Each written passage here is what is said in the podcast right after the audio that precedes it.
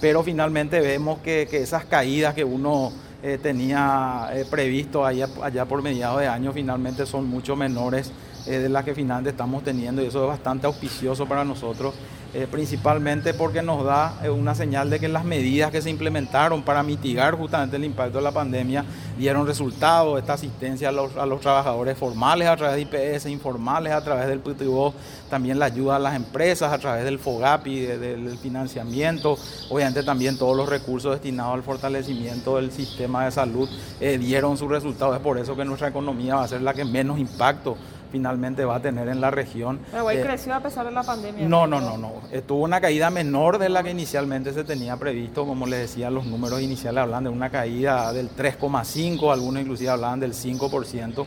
Y finalmente, en base a los últimos números del Banco Central, está en torno al 1%. Eh, esperemos que eso pueda como, como eso todavía está en revisión, recién el año, pasado, el año que viene vamos a tener los números finales, esperemos que sea aún mucho menor, pero como les decía, la dinámica que, que está teniendo la economía en los últimos meses es bastante auspiciosa.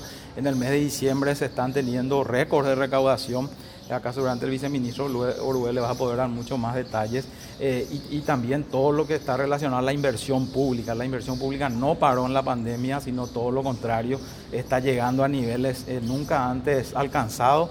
Eh, estamos cerrando una inversión pública en torno al 3,6% del Producto Interno Bruto siendo que el promedio en los últimos años estaba en torno al 2%. O sea, fue fundamental eso para la Fue fundamental y, eso se ve en los números que, publica el Banco Central, tanto el sector primario, que es el sector agrícola, como el sector construcciones, eh, fueron los únicos sectores que están teniendo números positivos al cierre del año y dentro de construcción obviamente la obra pública fue clave para sostener el empleo de las personas en estos sectores y obviamente todo el efecto derrame que tiene la inversión pública dentro de la economía. Y la idea es que el año que viene eh, siga siendo la inversión pública uno de los motores eh, más importantes de nuestra economía.